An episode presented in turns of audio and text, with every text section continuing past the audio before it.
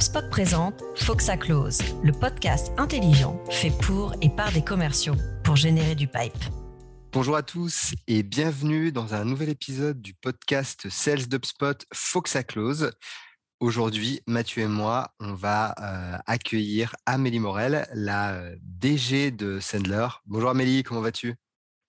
Bonjour Yann, bonjour Mathieu. Bonjour. Hein? nous, eh ben, nous aussi. Nous aussi, on l'a dit en cœur, on est euh, ravis d'avoir avec nous aujourd'hui pour ce nouvel épisode.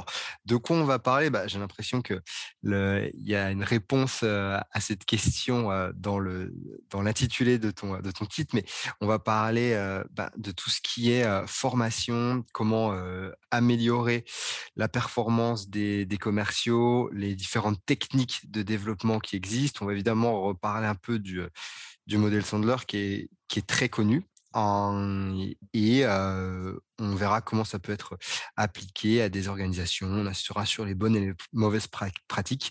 Donc, il y a tout un tas de choses au programme.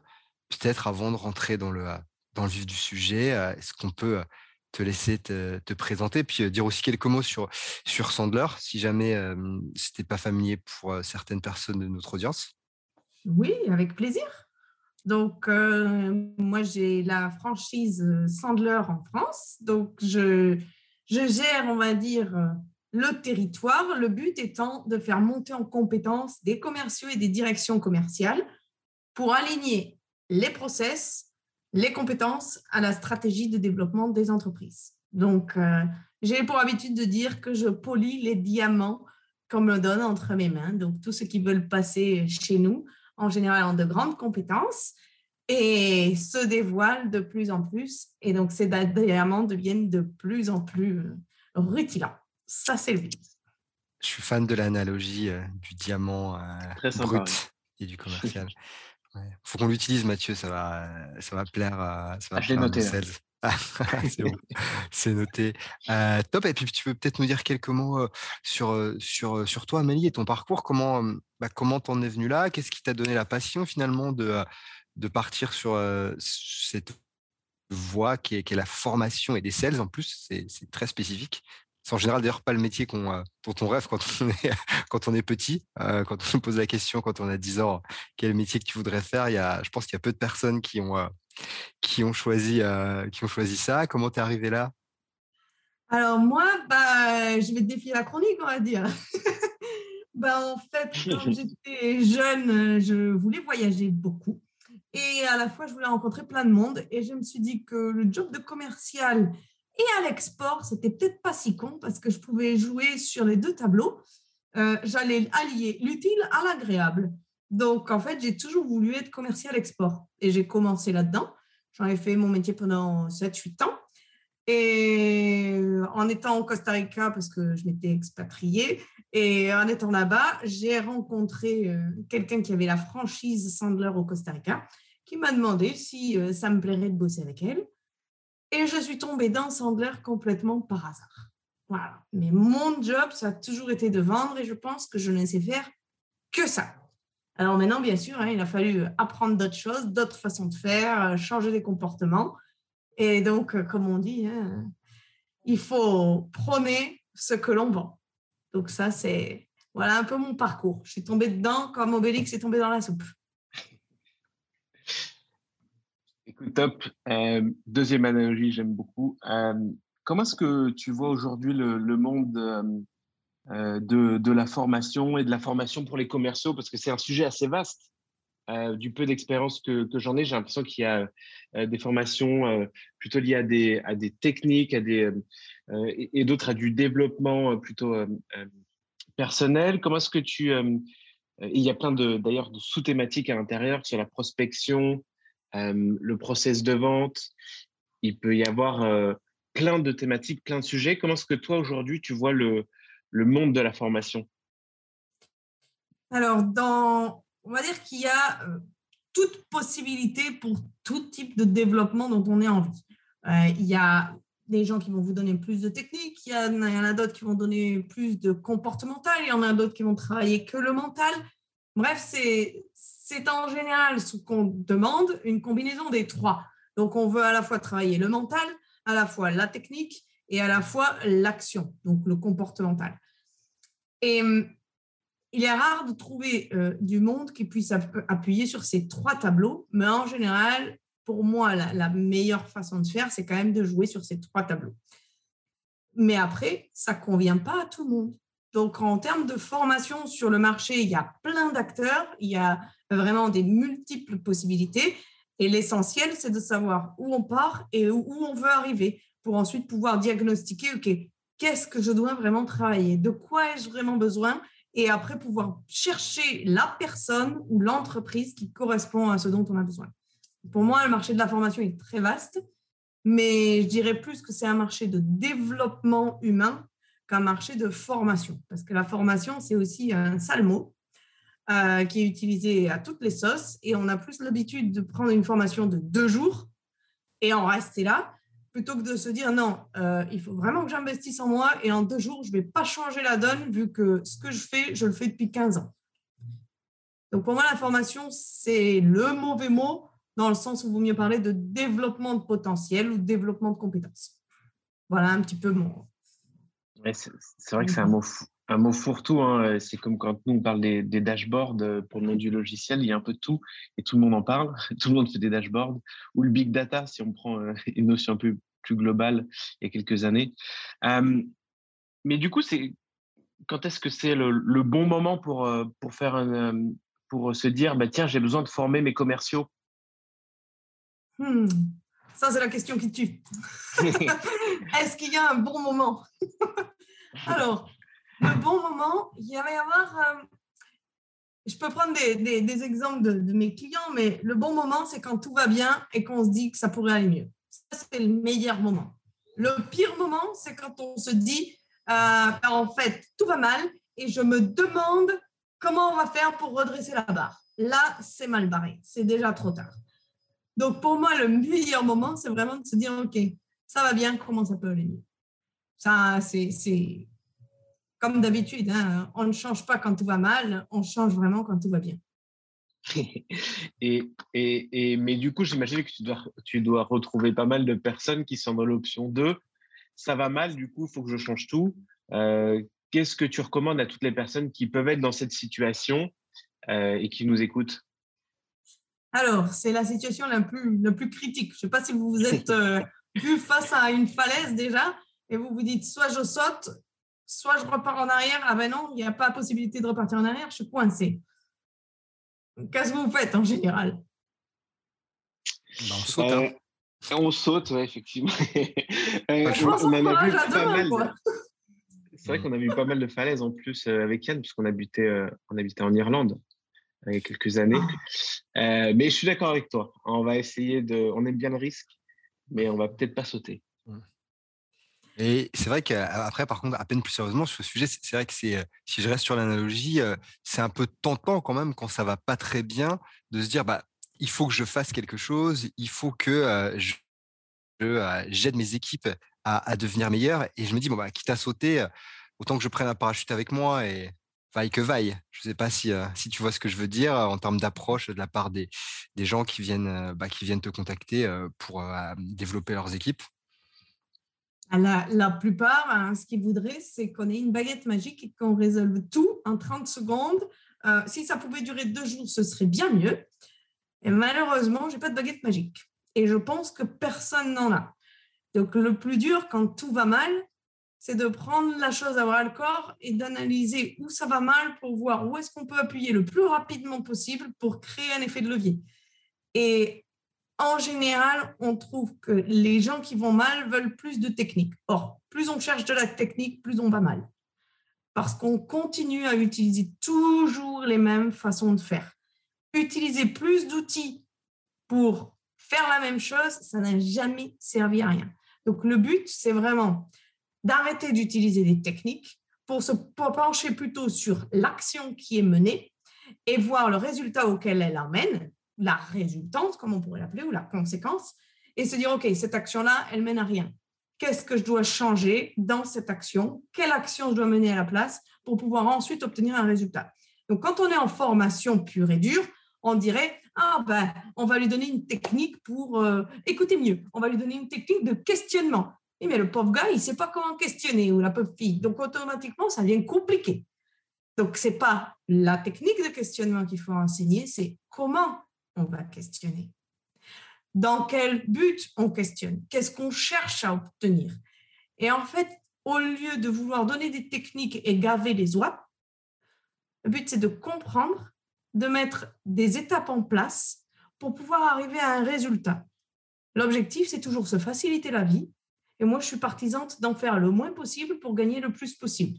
Mais pour ça, il faut jouer intelligemment et pas durement. Et donc, on arrête de donner des techniques à des gens qui demandent des techniques.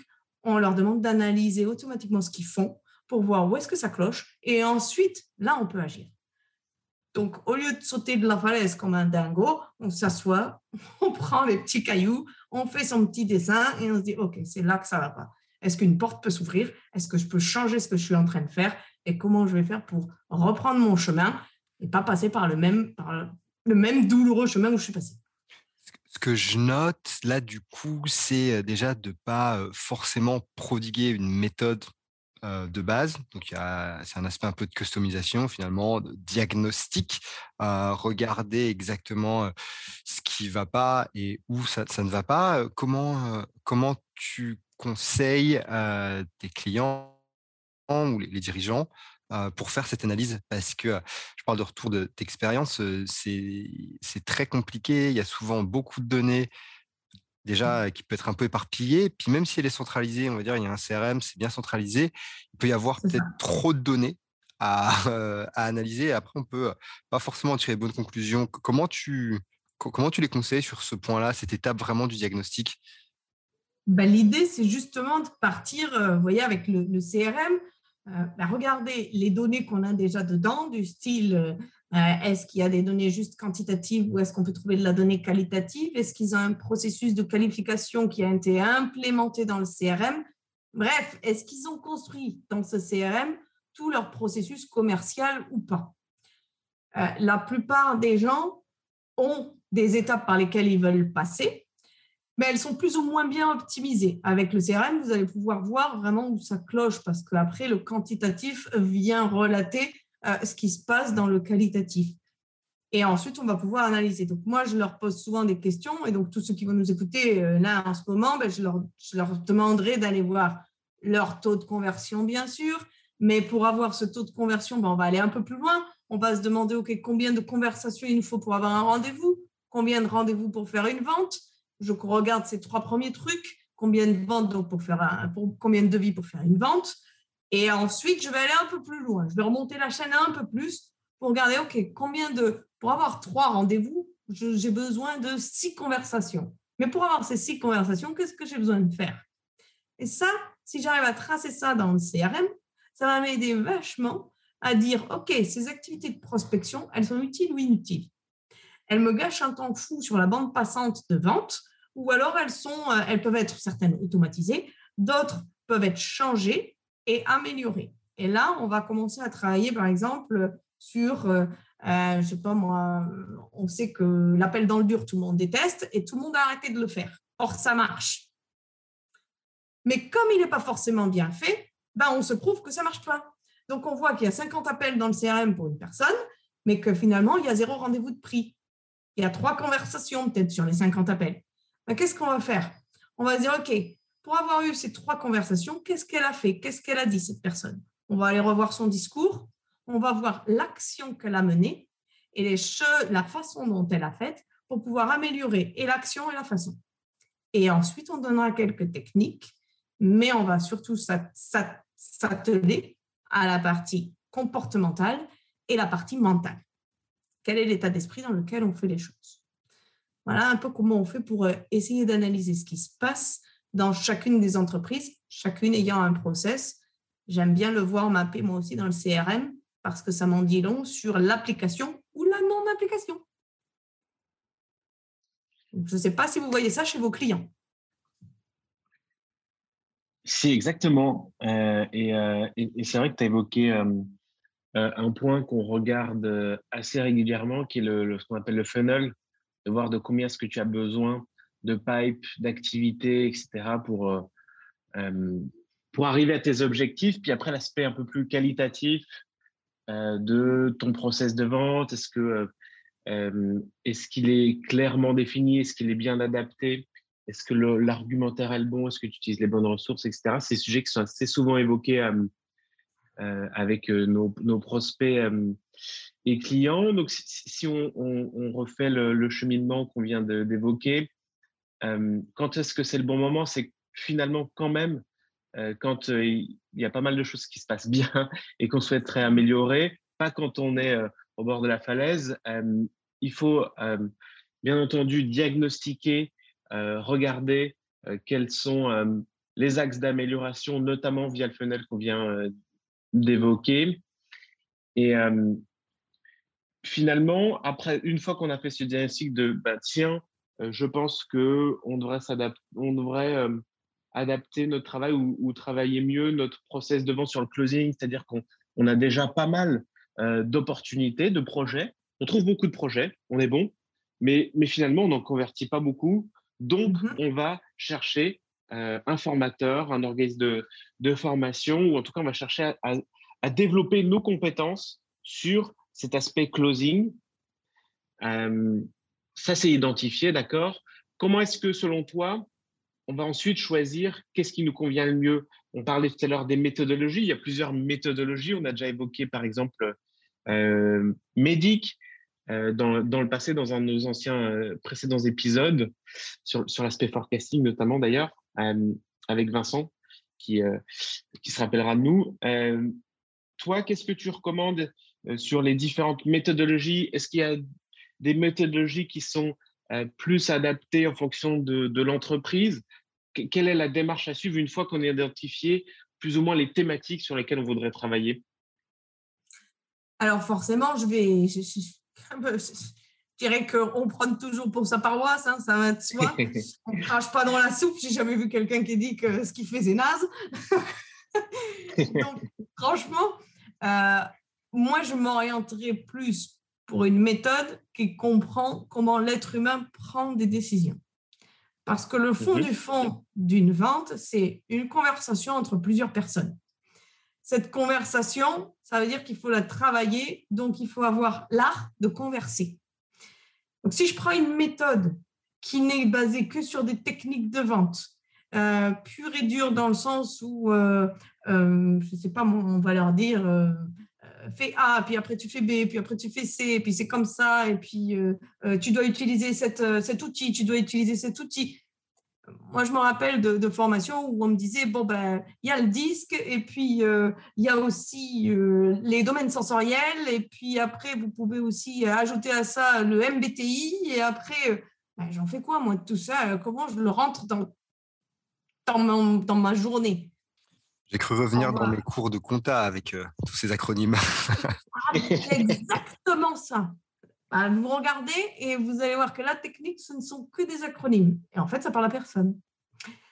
Au lieu de se dire, OK, moi j'ai besoin d'une méthode qui me permette d'améliorer ma capacité à discuter avec les gens, à être capable de m'intéresser, à être capable de voir si je peux ou pas aider l'autre. Pour moi, on va le, mieux du mieux, c'est comprendre l'être humain parce que tout commercial va être confronté à l'être humain, en visio, en physique, au téléphone. À un moment donné, il faut parler à quelqu'un. Là où on ne parle plus à quelqu'un, c'est quand les plateformes prennent le relais. Et en général, la plupart des plateformes sont faites pour prendre le relais là où il n'y a pas forcément de valeur ajoutée humaine. Soit. Mais encore que des fois, ce n'est pas le cas. Mais on va généraliser. Là où, il faut arriver à faire la différence en tant que commercial, c'est apporter de la valeur. On dit toujours quelle valeur on apporte dans la conversation? Si je ne sais pas poser des questions suffisamment pointues pour amener la personne à une réflexion, pour challenger sa, propre réflexion, pour euh, aller plus loin avec elle, pour parler de sujets dont d'autres commerciaux ne voudraient même pas toucher le début. Là, je vais créer la différence, là, je vais créer de l'espace. Le but, c'est d'arriver à avoir des conversations que d'autres n'arriveront jamais à avoir pour emmener le client à prendre une décision. Qu'elle soit avec nous ou pas, on s'en fout, mais à prendre une décision. Mm. Une décision d'agir ou de ne pas agir. sans donner tout le plan de formation dans ce podcast. tu as des exemples, un exemple d'une question qui va aider à amener cette, cette conversation? Bah, Comme on dit, toujours partir en entonnoir. Donc, on part toujours d'un cas très concret que le client veut nous donner. Donc, partez toujours lorsqu'il vous donne une image de Ah, euh, j'aurais besoin de, de, de paires de tennis euh, pour le 30 janvier, euh, j'en aurais besoin de 50 000. quel prix vous pouvez me faire? Première question, qu'est-ce qui se passe? Pourquoi vous nous consultez? Ça peut être ce style de question. pourquoi nous? Je suppose que vous avez déjà un fournisseur. Pourquoi vous avez besoin de 50 000 pièces? Je pourrais vous donner des détails, des tas de questions. Le but, c'est de comprendre ce qui se passe pour ensuite pouvoir analyser si on est ou pas la bonne personne, si on veut jouer dans cette cour-là ou pas. Est-ce qu'il m'appelle parce qu'il a personne d'autre pour le fournir? Est-ce qu'il m'appelle parce qu'il veut plus bosser avec son fournisseur? Est-ce qu'il m'appelle pour mettre son fournisseur en valeur et prouver que c'est le moins cher et donc on continue à bosser avec lui? Pour quelle raison il m'appelle réellement? Ça, c'est ce que je cherche. Je ne cherche pas à vendre, je cherche à avoir une conversation pour définir si oui ou non, je veux continuer, je peux faire l'affaire pour lui. Je ne sais pas si c'est plus clair. Si, enfin en tout cas pour moi, ça l'était. moi aussi. ok, top. Euh, alors, je, je, voudrais à peine, euh, à peine changer de sujet euh, sur cet aspect, bah, une fois que le diagnostic est fait, mais vraiment dans une optique de toujours améliorer la performance et polir en fait les, les équipes commerciales, j'ai un, j'ai un challenge personnellement. Mmh. C'est que j'ai évidemment des commerciaux qui sont à des niveaux différents. Et comment en fait toi tu gères ça à un niveau entreprise global pour avoir un programme qui soit à la fois général parce qu'on ne peut pas avoir du surcustomisé pour tout le monde et qui va en parallèle permettre à bah, la majorité de la force commerciale, qu'elle soit 30, 50, 500 ou 5000, euh, ben, euh, que tout le monde arrive à, monter en, compétences. Je ne sais pas si tu, vois ce que je veux dire, ou si j'étais clair d'ailleurs. Oui, oui, tu, tu veux harmoniser euh, les compétences à travers toute la force commerciale. Est-ce qu'on peut dire parler tous un même langage? Ça irait jusque-là? On pourrait dire ça et puis être sûr que bah, les, les, actions qu'on va déployer, elles vont être utiles à mon top performer comme à un rep qui est qui fait juste son objectif ou quelqu'un qui a, qui a des, des soucis et qui n'atteint pas ses, ses, objectifs? Ce podcast vous est proposé par HubSpot, la plateforme de gestion de la relation client parmi les leaders du marché. HubSpot fournit les logiciels et l'accompagnement nécessaires pour aider les entreprises à accélérer leur croissance. Tout à fait. Donc Mathieu, je ne sais pas, j'ai vu que tu voulais peut-être mentionner autre chose ou non? Oui, c'est ça. Ou, par exemple aussi euh, des personnes qui euh, sont plus euh, seniors que d'autres aussi. Tu en parlais de, performance, mais aussi en termes de seniorité, de tenure. comment est-ce qu'on fait en sorte que ce soit bien adapté? Alors, on a, on a différents profils quand on parle de, formation, quand on met les gens pour formation, il y, a, il y a différents types de personnes avec différents types d'expériences. Et c'est sûr qu'aucun d'entre eux n'est au même niveau. Et chez Sandler, ce qu'on aime bien justement, c'est mettre un langage commun au cœur de la force de vente et que tout le monde applique un processus et s'approprie un processus tout en y mettant sa patte. Donc, ce qu'on va enseigner honnêtement, c'est une façon de dérouler un rendez-vous, une façon de dérouler une prospection, tout en leur enseignant à y mettre leur propre personnalité dedans. Et ensuite, on a ceux qui absorbent la chose, qui adorent avoir un process, savoir où ils s'en sont, comment ils vont poursuivre, se remettre en question sur la phase 1, la phase 2, la phase 3 et pouvoir s'améliorer de façon continue. Et il y a ceux qui, avant même d'avoir commencé, se disent, bon, moi je suis là, euh, mais j'ai rien à apprendre, euh, je, sais déjà pas mal de choses, ça fait 30 ans que je fais ce métier, je pense pas qu'on puisse m'en apprendre beaucoup. On a toujours les deux paliers. Je ne sais pas si vous, vous avez eu ça dans vos équipes évidemment. C'était d'où le côté un peu, euh, un peu selfish de ma question, euh, un peu égoïste, mais euh, en effet, c'est très fréquent. Quoi. Et c'est pas facile à gérer. Et c'est pas facile à gérer. On l'a même aussi côté, tu vois, client ou futur client. de la résistance au changement, sur l'adoption d'un nouveau produit. il y en a toujours qui seront qui seront pas enclins à vouloir changer parce que ça, ça, a toujours bien fonctionné, effectivement aussi au niveau des outils. Exactement. Ils ont les résultats qu'ils veulent avec la façon de travailler dont ils ont l'habitude. Donc pourquoi changer une affaire qui roule? C'est ça leur question en fait. Alors on peut dire bon ben ceux-là je les élimine et on les forme pas ou on peut commencer à voir à travailler sur trois volets. on travaille toujours sur le mental, sur l'action et sur les outils. Si je travaille que sur un, je ne vais pas les embarquer. Si je travaille sur deux, je pourrais éventuellement les embarquer. Moi, je les challenge. Le but de ces personnes-là, il y a ceux qui veulent monter à bord et ceux qui ne monteront jamais à bord. Il y a un truc qu'on peut faire et demander. Hein. C'est, je fais des analogies avec la production. Admettons qu'on produise une boîte de thon le dernier, la dernière étape que l'on met sur la boîte de thon, c'est un coup de tampon. C'est quoi, d'après vous? Je passe mon tour. je pensais que tu allais m'aider, Yann. rien. Euh, une boîte de thon, on lui met un coup de tampon. Eh ben, on, la met la date, de... la date de péremption. Bingo. La DLC. Imaginez-vous. Ah ouais, la DLC. Donc, la date de péremption, elle est imprimée sur la boîte de thon. Et là, la boîte de thon, ensuite, elle s'en va, ça y est, c'est fini, sa vie est terminée. Et j'ai eu peur, ben, moi, je, pensais que, que tu faisais un parallèle entre le, le thon et le commercial, j'ai eu peur. Ah, t'as eu peur, là. bah, nous, on est pareil, en fait, dans la vie.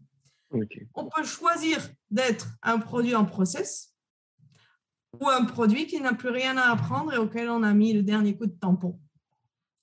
On a vu franchement, hein, honnêtement, durant les deux dernières années, des changements drastiques. Personne ne s'attendait à ce que le monde du commercial vacille autant. Aujourd'hui, tout le monde a des problèmes pour prendre des rendez-vous. Euh, et on a eu des problèmes à se mettre à la visio. On a eu des problèmes à avoir des conversations avec des gens avec lesquels on discutait facilement avant. Bref, tout d'un coup, tout a changé. Si on ne réapprend pas, on a forcément à un moment donné un coup de tampon qui dit OK, toi, c'est bon, tu es périmé, tu n'es plus employable. Le temps ou le commercial, c'est un peu la même chose. et c'est vrai que c'est un bon axe, euh, cet aspect, euh, euh, tu n'es plus employable en fait. En, en tout cas, tu es, moins employable parce que c'est euh, pas quelque ah chose, c'est pas quelque chose à, à dire. je, chaud, hein bah oui, bien sûr. et puis et puis c'est très c'est très catégorique alors que c'est pas c'est pas, pas vrai non plus. c'est pas exactement. Ouais. Mais, mais en, en effet, c'est vrai que la gestion du changement, être capable de s'adapter, c'est vraiment clé dans, les organisations d'aujourd'hui. Peut-être question, ou en tout cas prise de position que je te demande sur, sur cette, ce postulat. Je suis assez fan hein, quand tu as des niveaux différents dans la mesure du possible. Donc, par exemple, Mathieu Mont, on, a, on, a, deux équipes, ça représente à peu près une vingtaine de, une vingtaine de commerciaux je suis assez fan de faire des, cohortes de, de niveaux de temps en temps, des gens qui sont là et qui travaillent ensemble parce qu'ils sont arrivés depuis moins de 6-7 mois et je trouve qu'ils ont pas mal de problématiques en commun, problématiques auxquelles les gens qui sont là depuis deux ans ben, ne font plus face. du coup, ils peuvent être sur d'autres sujets. Et j'aime bien les faire travailler en petits groupes. Qu'est-ce que tu en penses? Il y a, Je sais qu'il y a pas mal, il y a des pour et contre euh, avec, avec cette méthode, mais ça permet de customiser d'une certaine manière un plan d'action. Euh, comment, euh, qu'est-ce que tu en penses toi et qu'est-ce que, qu'est-ce qu'on pense Sandler sur le sujet? Alors moi personnellement, c'est vrai que j'aime bien mélanger tout le monde. Mais au début, comme tu viens de mentionner, Yann, il y a des gens qui arrivent avec beaucoup moins d'expérience et d'autres qui, qui, disent bon, on va pas repasser les mêmes sujets, quoi. Voilà, c'est chiant pour eux, faut être honnête.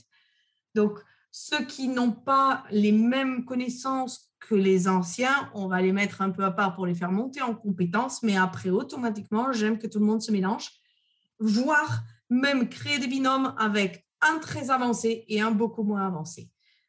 Parce que plus ils se collent, la personne qui a envie d'apprendre, c'est phénoménal la progression qu'elle peut avoir. C'est vraiment, c'est pour ça que je dis vraiment, il y a des gens qui ne veulent pas apprendre. C'est peut-être 1% de la population. On ne les rencontre pas beaucoup.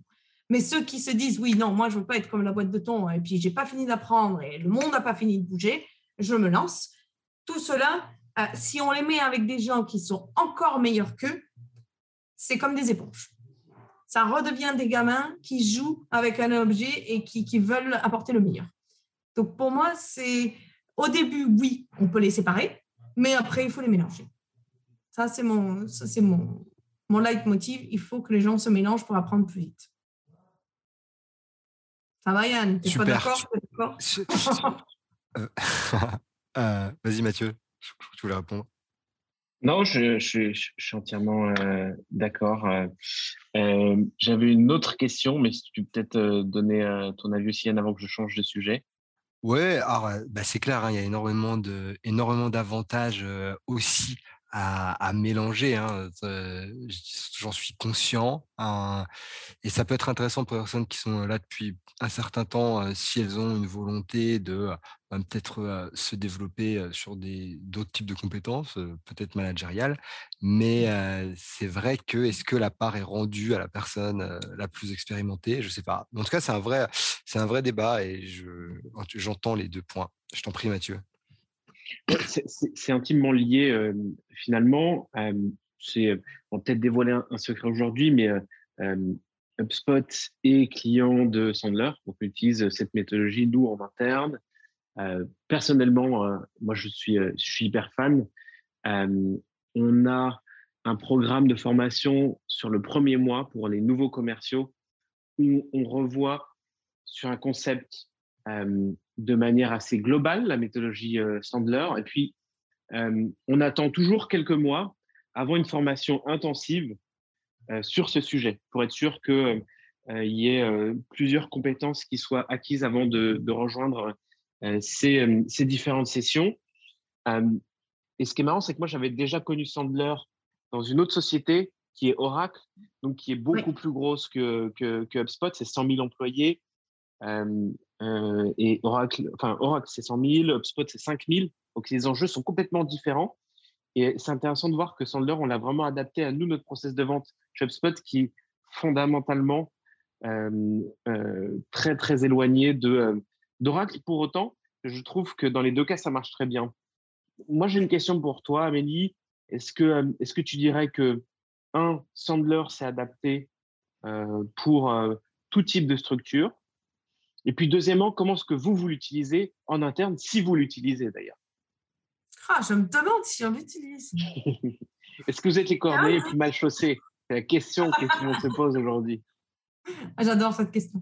Alors, euh, est-ce qu'on l'utilise Est-ce qu'on ne l'utilise pas? Et l'autre question, c'était vraiment comment euh, euh, tu m'as demandé. est-ce que c'est adapté à tout le monde en fait Est-ce que c'est adapté à tout le monde? Alors, pour répondre à ce que c'est adapté à tout le monde, je peux te donner mon expérience. Moi, j'ai fait Sandler, euh, ben, j'ai contribué au développement au Costa Rica et euh, j'ai la franchise maintenant en France. J'ai travaillé avec des tas de milieux différents, des entreprises petites, grandes, moyennes, euh, tout ce que tu voudras, des indépendants, des avocats, des, archis, etc. C'est adapté à tout le monde. Pourquoi? Parce que, comme je disais tout à l'heure, quand on cherche une, une façon de vendre différente, il faut chercher une façon d'avoir des conversations différentes. Donc, nous, on est basé sur un processus qui aide à avoir une conversation, la suivre, la guider et emmener le client à prendre sa décision. Donc, forcément, c'est adapté à tout le monde vu qu'on parle avec des gens. Donc, après le processus, on n'a plus qu'à le décliner et le peaufiner. Donc, ça, c'est, je ne sais pas, Mathieu, si ça répond à la première partie de la question. Si, euh, si, si, donc on, met l'humain au cœur euh, de, ces stratégies. Euh, donc, du coup, il y a pas mal de, sujets autour de l'intelligence émotionnelle, de ce que va dire la personne, de s'adapter, l'écoute active, j'imagine. L'écoute active, exactement. Ouais, le fond de la question, c'était vraiment est-ce que c'est plus adapté à certaines structures qu'à d'autres? Finalement, quant à l'humain, si je prends, si je réponds à ta place, quant à l'humain, euh, au centre de ces stratégies, finalement s'adapter à, à, différents types de structures, de, de, que soit la taille d'entreprise ou le secteur d'activité. Tout à fait. Parce qu'en fait, c'est un thème de, de, de neurosciences. L'être humain prend des décisions émotionnellement et ensuite les rationalise. Et Sandler, la, la, la force du, du process, c'est d'avoir processé ce système-là. Donc, biologiquement, on sait qu'on euh, on prend des décisions émotionnellement, donc on va aller chercher chez nous, on appelle ça la douleur. Et ensuite, on rationalise. Chez nous, cette étape-là, on appelle ça le budget. On peut l'appeler autrement. Mais la partie neurosciences est incluse dans le processus commercial que l'on va euh, implémenter chez les uns et les autres. Parfait. Euh, hyper, clair, hyper, clair, je pense que ça aide pas mal de monde. Et donc, du coup, comment est-ce que vous, vous l'utilisez? Comment est-ce que Sandler utilise euh, Sandler? Eh bien, exactement pareil. On, a, on est picousé. Moi, je dirais que je n'ai pas connu encore un, un professionnel Sandler qui n'utilise pas Sandler. Parce qu'imaginez-vous que si on arrive chez le client, euh, qu'on signe le contrat et qu'ensuite on se met à implémenter une méthode chez lui et qu'il n'a pas vécu la méthode pendant qu'il était en conversation commerciale avec nous, euh, on va vraiment passer pour des zinzins. Pour pas dire C'est un peu dommage. Ça serait un peu dommage.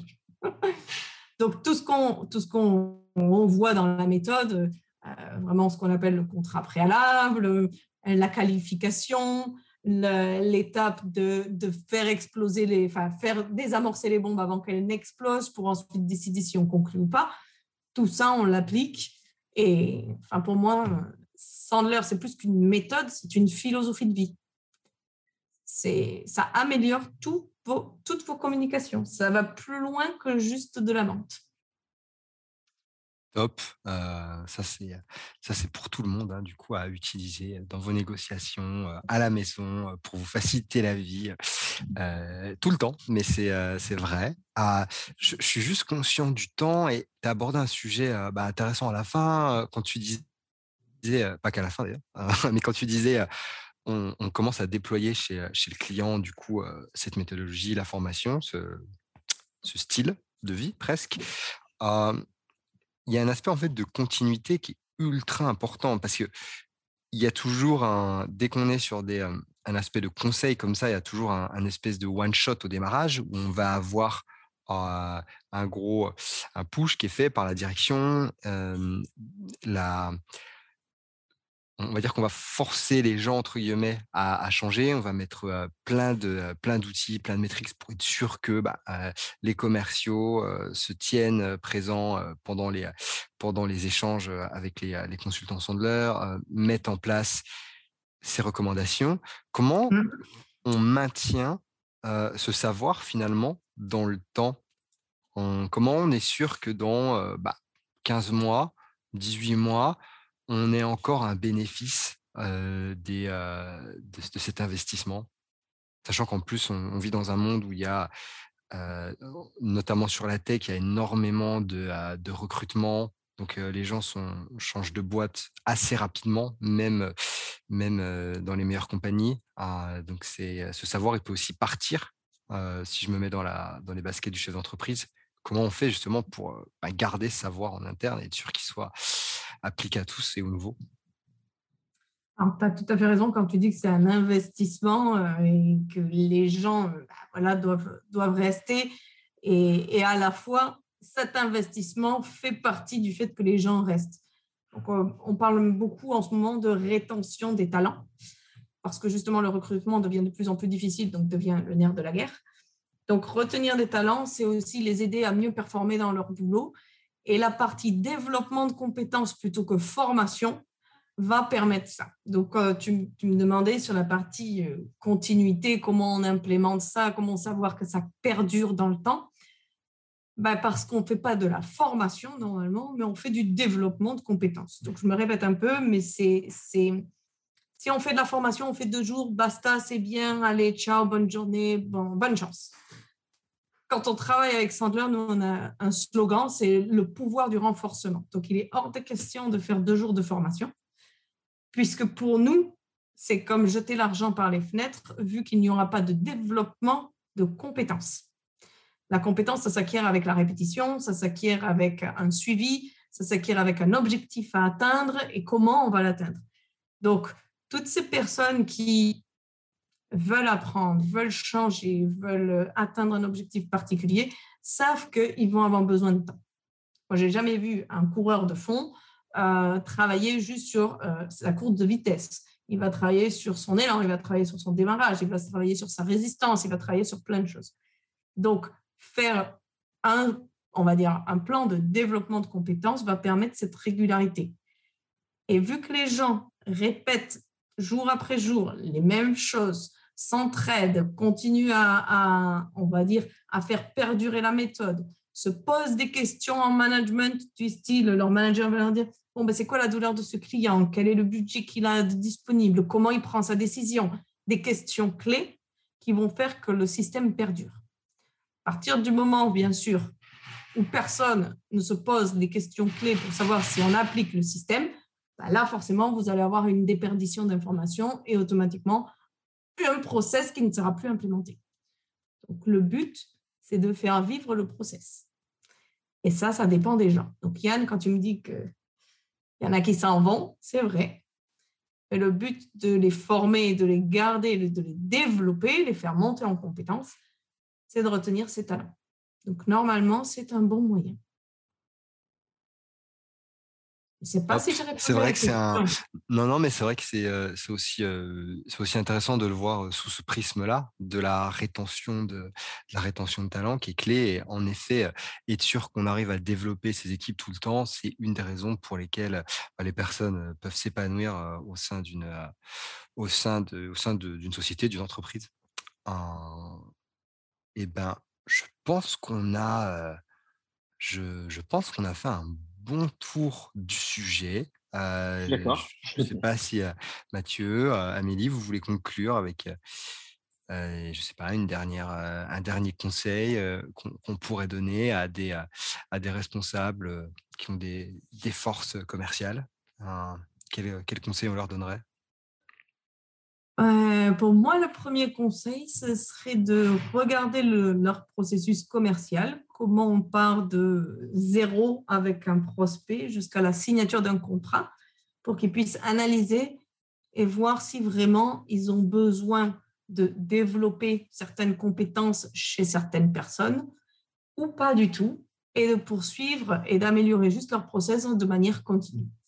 Voilà, le choix d'un développement euh, de compétences, il se fait vraiment basé sur un diagnostic en interne. Mathieu, si tu veux rajouter, euh, tu, veux rajouter un point. Mais c'est de, de, de, contacter Amélie chaque fois que j'ai une question sur la formation. Euh, et développement de, compétences. Et développement de compétences et le monde de formation générale.